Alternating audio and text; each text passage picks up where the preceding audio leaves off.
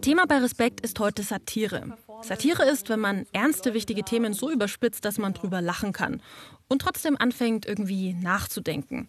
Dass man sich vielleicht sogar aufregt und was tut, damit sich die Dinge ändern. Im besten Fall stärkt Satire die Demokratie. Aber für mich geht es jetzt erstmal um was anderes. Die Redaktion hat mir nämlich eine Aufgabe gestellt. Ich soll einen Text schreiben, der soll politisch sein, lustig und natürlich auch noch schlau. Und dann muss ich ihn auf dieser Bühne hier performen.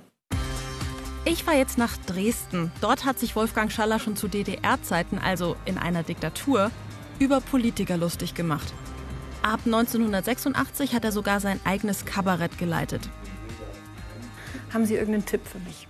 Ein Tipp, wie man Satire schreibt, schauen Sie sich ein Thema an, was in unseren Nägeln brennt, wo, wo Sie sagen, dazu muss ich unbedingt was sagen. Und versuchen Sie es grotesk überspitzt äh, zu sagen. Es muss nicht lustig sein. Es kann, und es ist schön, wenn es komisch ist, aber es kann auch sehr ernst sein.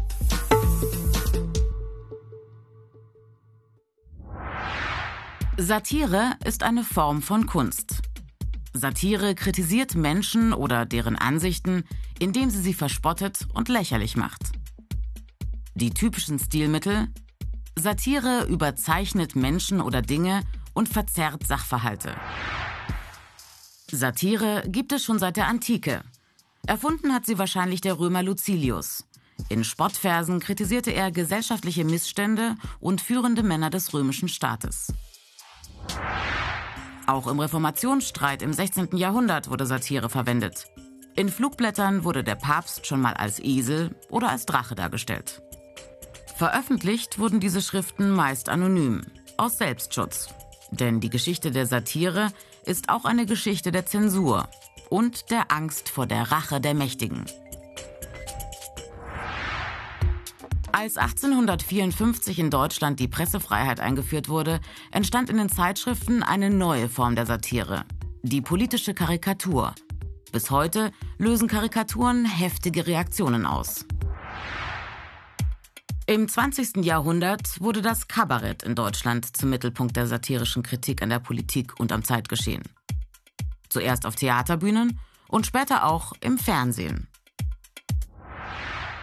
Satire ist Kritik von unten, gegen die Mächtigen. Kritik an Ungerechtigkeiten in Politik und Wirtschaft. Satire hat immer starke Gegner und greift diejenigen an, die sie für einen schlechten Zustand verantwortlich hält. Satire tritt, anders als Comedy, niemals nach unten. An der Freiheit der Satire kann man die Freiheit einer Gesellschaft ablesen. In Deutschland ist Satire durch die Meinungsfreiheit und durch die Kunstfreiheit geschützt. Diese Freiheiten enden erst dort, wo andere beleidigt werden. Bevor ich später wieder zurück nach Dresden und zu Wolfgang Schaller fahre, treffe ich Caroline. Sie ist als Poetry Slammerin erfolgreich unterwegs. Mein Glück ist, dass sie mir bei meinem Satireauftritt helfen will. Wie finde ich denn jetzt ein Thema? Also ich finde es immer gut, um authentisch zu wirken, dass du Themen nimmst, die dich schon selber beschäftigen. Mhm. Hm. Was beschäftigt dich denn aktuell? Ähm, was in der Welt so vorgeht? Ich finde äh, zum Beispiel unmöglich, äh, wie das jetzt mit der Organspende gehandhabt wurde. Mhm. Ja, Organspende, Blutspende, Mentalität in Deutschland oder auch die Möglichkeiten dazu. Ähm, Pflegenotstand, das sind gerade mhm. so Sachen, die mich irgendwie, irgendwie aufregen. Mhm. Aber könntest du dir vorstellen, dass du es witzig verpacken kannst, dass du dich drüber lustig machen kannst? Vielleicht. Ich weiß es nicht. Ich habe ich hab halt so das. Also, ich finde mich schon manchmal ganz witzig, aber eigentlich bin ich halt. Also, ich bin nicht so. Ähm, ich kann zum Beispiel, ich kann keine Witze erzählen, ja. Und ich konnte auch während der Journalistenschule schon nicht lustig schreiben. Im, im, im Glosse-Seminar, das war halt eine Katastrophe. Es war halt einfach nicht witzig, was ich da gemacht habe. Das, und das, glaube ich, wird, mhm. das stelle ich mir super schwierig vor, einen Text zu schreiben, der, der irgendwie lustig ist, wo Leute auch nur einmal lachen. Wie soll ich nur was Lustiges über Organspende schreiben?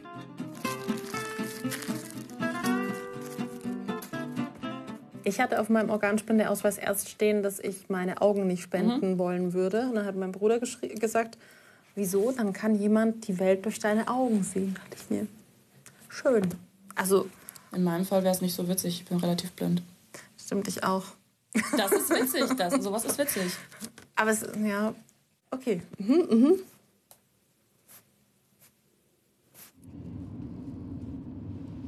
Also ich frage mich ja schon echt, wie das funktioniert mit diesem Lustigsein. Ich finde das super schwierig.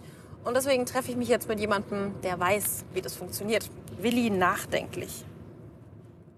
Hallo, liebe Le Lesemäuse. Ich fange mal an.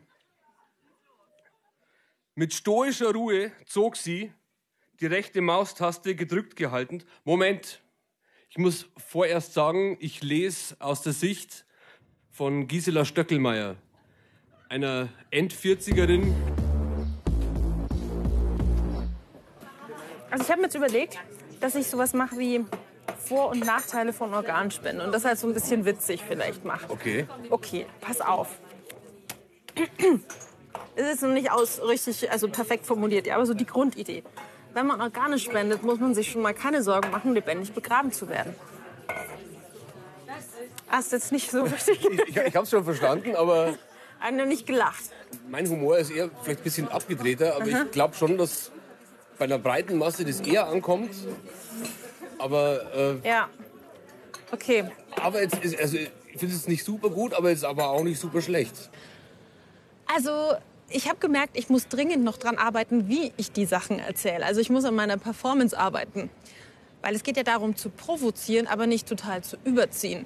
Und in diesem Spannungsfeld bewegen sich Menschen, die Satire machen, seit Jahrhunderten.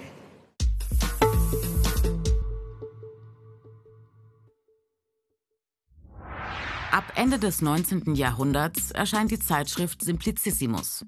Das Satireblatt kritisiert das Deutsche Kaiserreich, die Kirche, den preußischen Militarismus und ganz allgemein das Spießertum. Wegen angeblicher Majestätsbeleidigung Wilhelms II.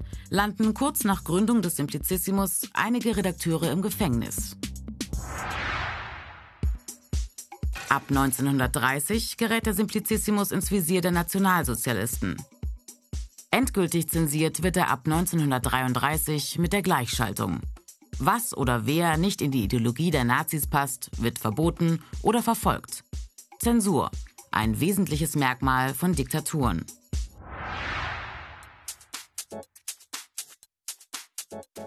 In der Bundesrepublik gilt mit dem Grundgesetz seit 1949 Kunst- und Meinungsfreiheit. Freiheiten, die es in der DDR nie gibt. In der Bundesrepublik testet seit 1979 die Satirezeitschrift Titanic die Grenzen der Satire und kassiert immer wieder Prozesse und einstweilige Verfügungen. Ein Stück Fernsehgeschichte schreibt die Satiresendung Scheibenwischer. 1986 steigt der Bayerische Rundfunk aus der deutschlandweiten Übertragung aus. Grund? Ein bissiger Sketch zur Atomkatastrophe in Tschernobyl. Nicht das erste Mal, dass der Scheibenwischer provoziert. Schon 1982 beschwerte sich die bayerische Staatsregierung wegen einer Sendung zum Rhein-Main-Donau-Kanal.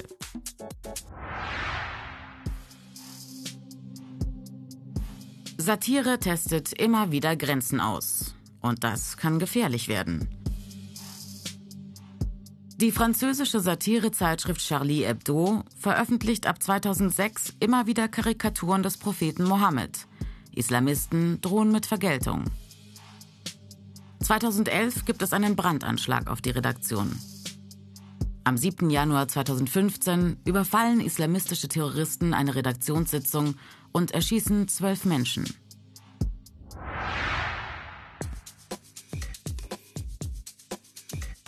»2016 löst Satire tatsächlich eine diplomatische Krise in Deutschland aus.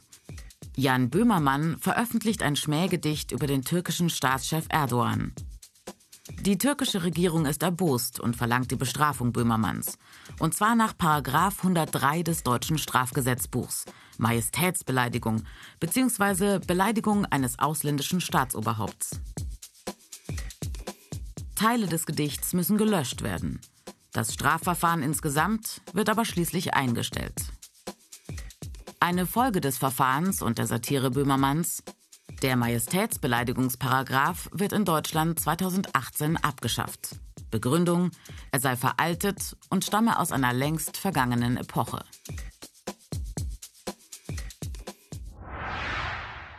Zurück an der Herkuleskeule in Dresden. Zu DDR-Zeiten war Lachen über Politiker ein Stück Meinungsfreiheit und deswegen nicht ungefährlich. Aber auch heute, 30 Jahre nach Ende der Diktatur, gab es hier kürzlich wieder einen Angriff wegen politischer Satire. Alexander Plüquet musste das kürzlich erleben. Ausgerechnet in Dresden macht er Kabarett über die AfD und über Hetze. Also ausgerechnet in der Stadt, in der die Pegida-Aufmärsche begonnen haben und in der die AfD in Wahlen teilweise 20 Prozent und mehr hat. Vor einigen Wochen musste Alexander Plüquet hier eine Vorstellung abbrechen. Alexander Plüquet muss heute wieder auf die Bühne. Vorab checken, wer im Publikum sitzt, kann man natürlich nicht. Für Wolfgang Schaller gibt es aber keine Alternative. Satire muss provozieren. Also ist das das, was Ihnen jetzt persönlich an Satire wichtig ist? Dass es eben tiefgründiger ist und nicht an der Oberfläche kratzt? Na, es gibt ja heute äh, Themen, wo man weiß, dass sich die Leute, die es hören, dass sie die unterschiedlichste Meinung dazu haben. Dazu gehört natürlich die Meinung zu Ausländern, die Meinung zur AfD. Und wenn man so nicht bloß dumme Witze reißt, sondern wenn man klar sagt, Leute, ich kann euren Protest verstehen. Ich kann verstehen, dass ihr in diesem Land mit der Politik völlig unzufrieden seid, äh, dass ihr euch nicht ernst genommen fühlt. Aber ich kann keine Partei wählen, deren Führung faschistisch ist. Und wenn man sich so klar ausdrückt und sich nicht hinter Witzen äh, versteckt, dann darf man sich auch nicht wundern, dass man nicht nur einhellige Freude auf sowas erwartet. Und genau deshalb ist Satire wichtig, weil sie Stellung bezieht für Toleranz, für Weltoffenheit, für Demokratie. Und jetzt steht mir mein Auftritt noch bevor.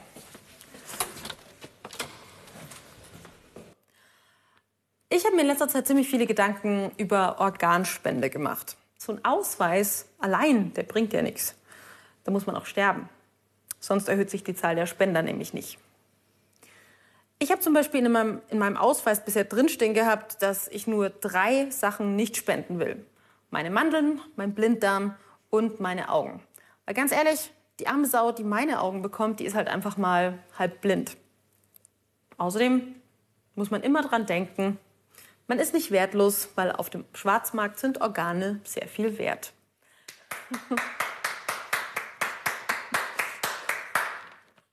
ja, er ist jetzt weder besonders lustig noch besonders politisch, finde ich, aber. Da lässt sich schon noch was draus machen. Mhm. Das ist immer schwierig in Texten von anderen ähm, rumzuschreiben, weil dann schreibt man irgendwann seinen Text halt selber. Mhm. Okay. Dankeschön. Gern geschehen. Ich verstehe auch total, wieso sich Leute auf eine Bühne stellen, um andere zum Lachen zu bringen. Aber durch die ganzen Gespräche jetzt habe ich auch herausgefunden, dass es darum, also um dieses Lachen, bei Satire gar nicht unbedingt geht. Vielleicht vordergründig, aber es geht um eine Botschaft, es geht um Kritik. Und deswegen ist es auch so wichtig, dass uns niemand die Freiheit der Satire nimmt.